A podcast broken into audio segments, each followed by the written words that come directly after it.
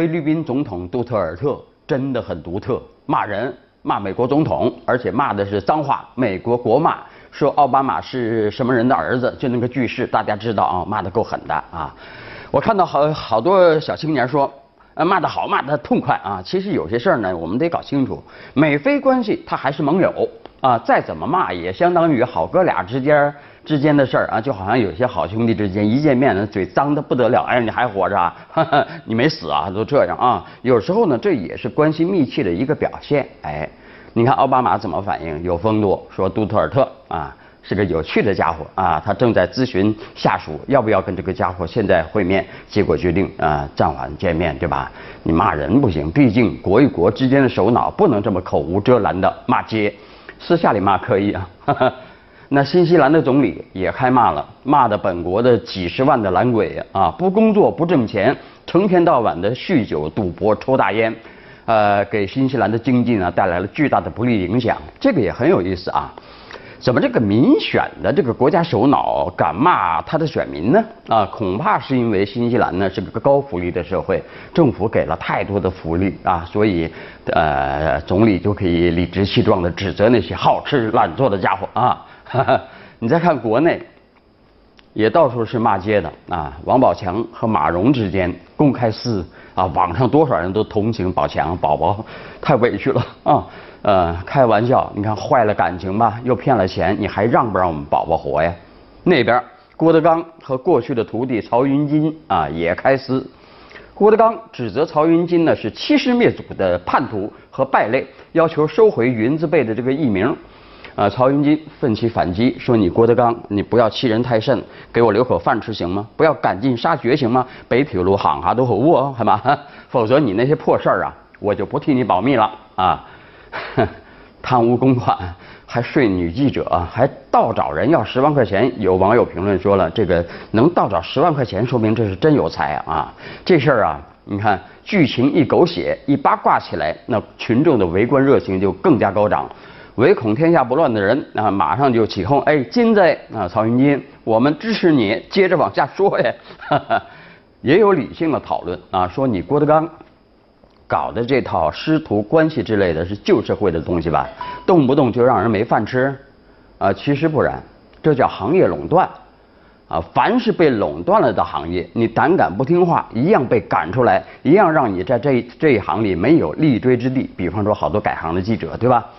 你看，这马上就有一条。最近呢，呃，记者从国家旅游局获悉，北京导游王瑶啊，因为私接散团、谩骂游客等行为，被纳入旅游不文明行为记录，成为首个被纳入旅游不文明行为记录的旅游从业人员。有很多人叫好，好，太好了，把这些导游里的害群之马给赶出去，就云云开月明，就风清气朗了。其实依我说呢，导游这个行业它就是一个被垄断了的行会组织啊。去很多地方你还非得通过旅行社，还非要找导游啊。路就在脚下，就这个景色就在跟前儿，我还要中间隔个这个导游，这就是强买强卖的强制消费的性质啊。接下来还有一单啊，国家安监总局印发的公告，说根据安全生产法的规定，有一个叫吴永发啊。的人还有其他八个人，终身不得担任煤炭行业的董事长、啊矿长、总经理。为什么呢？就是去年十月份吧，啊江西上饶啊有一个煤矿啊瓦发生瓦斯爆炸事故啊被困十名矿工全部遇难，啊吴永发时任法定呃代表人，实际履行矿长职责，被依法控制了啊。国务院安全生产委员会办公室认为呢。这个煤矿违法组织生产，矿安全生产许可证啊已经过了期了，矿长安全资格证啊已经过期了啊已经被上饶市政府相关相关部门这这责令停产整顿，但是还是偷偷在生产啊，这本就是应该的。依我说，干某一行你干的祸国殃民了，还能挪个地方继续干，继续升官发财，这本来就不正常啊。啊，不让干煤炭行业了，难道他就可以去干食品行业吗？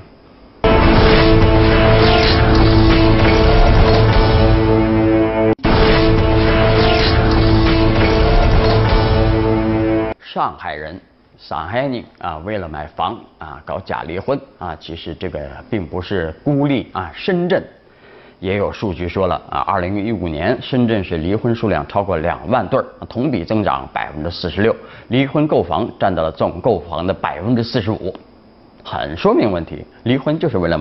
买房啊，同时预计二零一六年前三个月，深圳购房者中投机性啊性呃性客户不投机性客户占比达到了百分之三十啊，上海、深圳会不会轮到广州呢？啊，呃，我们来看南都一篇社论，假离婚只是一种风险置换。曾经绝大多数人都会反对假离婚买房的行为啊，对这个行为嗤之以鼻，认为这个方式不可理解，亵渎了神圣的婚姻啊啊！但在深圳啊，中国经济最发达，也是去年楼市价格上涨最迅速的城市，这个观念迅速得到了接纳。假离婚买房能够以低廉的成本换获取高额的回报，好几百万呢，开玩笑啊！呃，在公共政策的意义上啊，假离婚属于一种个体躲避政策规制的行为。很显然，到目前为止，呃，还没有行之有效的甄别办法啊。但相对于房价上涨释放的压力，以及全社会集体行动产生的压迫感，假离婚变成了一场值得尝试的冒险。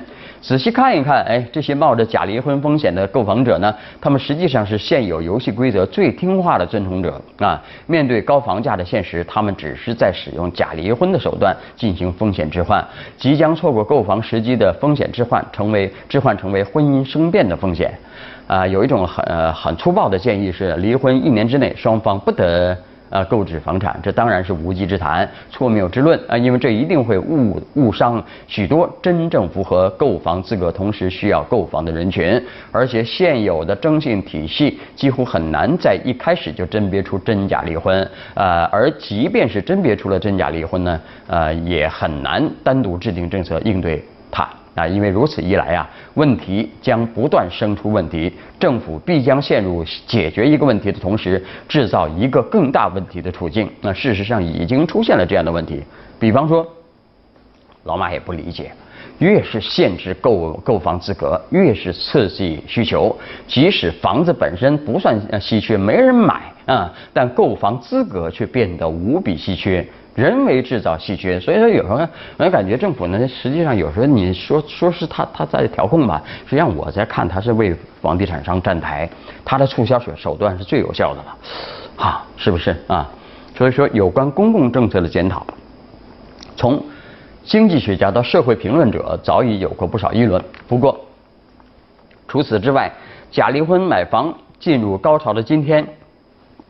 还有一个社会现象值得重视，也就是整个社会的中产阶级还没有成熟，如今还没成熟呢，就已经开始走下坡路了。怎么回事呢？目前的购楼市购买主力，既不是收入偏低的低收入者，哎呀，臭打工的跟我没关系啊。还有一位呃，也不是早已解决住房投资问题的财富精英啊。李嘉诚会假离婚吗？嗯，不会，而是将楼市作为主要投资渠道的城市中产群体，手里有个几百万啊。呃，这个他们几乎竭尽一生的收入才能购得一两处房产，而之之所以对房子情有独钟，甚至不惜以假离婚的方式来换取购房资格。房价高涨只是表因，通胀压力巨大才是主因啊！对于普通的城市中产人士来说呢，买房几乎是最稳妥的抗通胀手段，也是抵御货币贬值的重要途径啊啊！所以说，假离婚盛行看起来是家庭问题、社会问题，但实际上却是经济问题。问题来了，不能头痛医头，脚痛医脚，这样注定没有用。反思应该从调控方式延伸到经济增长方式，才是根本呐。啊，其实说的有点复杂了。那也有不买房的。那老马算不算中产？不知道。但是呢，不去买房啊，不去买房。嗯，不是说呃呃，也也不是说就是不屑于去离婚啊。只不过呢，老马愿意去尝试一下，承担一下，成为劳工阶层的那么一个风险啊。对呀，那有限点钱，你不去买房，不增值，慢慢慢慢，等人老了没收入了，拿退休金吧你啊。只只能有能有那么一点收入了，啊，那就冒这个风险吧，啊，再来看有这么一种说法啊，就是说你看那个山东临沂那个徐玉被骗案呢，社会舆论媒体呢提出一个问题啊，就是说呢有评论认为呢，犯罪嫌疑人因为贫穷游走在法律边缘，不择手段积累财富，是贫穷里的底层互害啊，你看害的都是穷人啊，穷人害穷人。啊！你要骗骗个大款，骗王健王健林，说不定一一骗就是一个亿，对吧？啊，我们来看《中国青年报》的评论：真有那么多底层互害吗？贫穷和犯罪并没有必然的联系，相反的，很多经济贫困的地方倒是民风淳朴，人民勤劳肯干。呃，穷困并不可怕，怕的是好逸恶劳、不知勤俭、自甘堕落。徐玉案六名嫌犯基本上就是这样的典型啊。有嫌犯不给父母一分钱，还经常伸手向父母亲戚要钱。他们没有耐心好好工作，只想铤而走险，快速致富。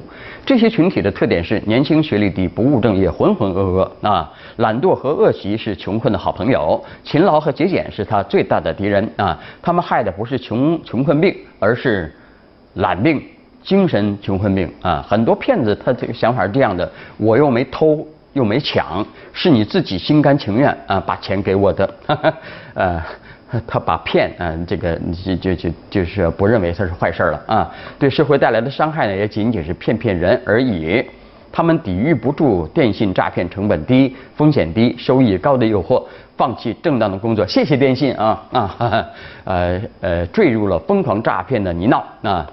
相反，有的穷人却踏实勤恳，从当下出发，逐步积累经验，锤炼本领，勤俭持家，最终过上富足幸福的生活。讲故事吗？啊，这样的人大有人在。所以说，底层互害是人们的一个错觉啊！媒体宣传加剧了这个概念带给我们的心理效应啊。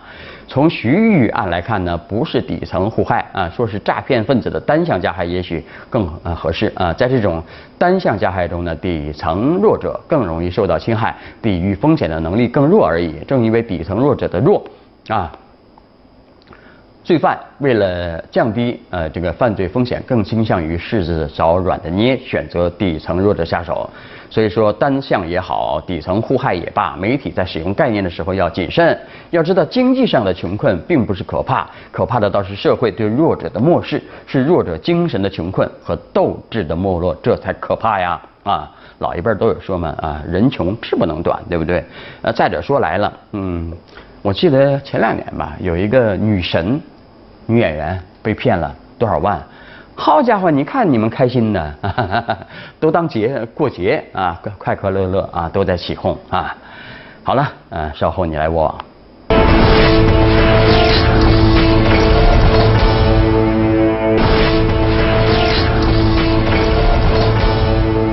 你来我往啊，刷卡不是白刷的，哎呀，信用卡要收取百分之零点六的刷卡手手续费，上不封顶啊。啊，比方说你买汽车大件的啊，呃，你买房子啊，你刷卡很潇洒啊，呃，最多只要交五十元的手续费，现在不封顶了，那手续费可能要大大升高啊啊，所以说有的卖车的他就不干了啊，你手续费自负啊自理啊，我们来看看网友们的围观，有位说了信用卡手续费上调，商家会转嫁成本给消费者，最后还是消费者买单。还有位说了，这种规定只会让电子商务、电呃网上支付更加盛行，并不会增加现金交易啊。好了，那今天节目就这样，明天晚上我们接着聊，拜拜。来到这一刻，没什么都有什么都迎着我们，是天使的宠儿，不知不觉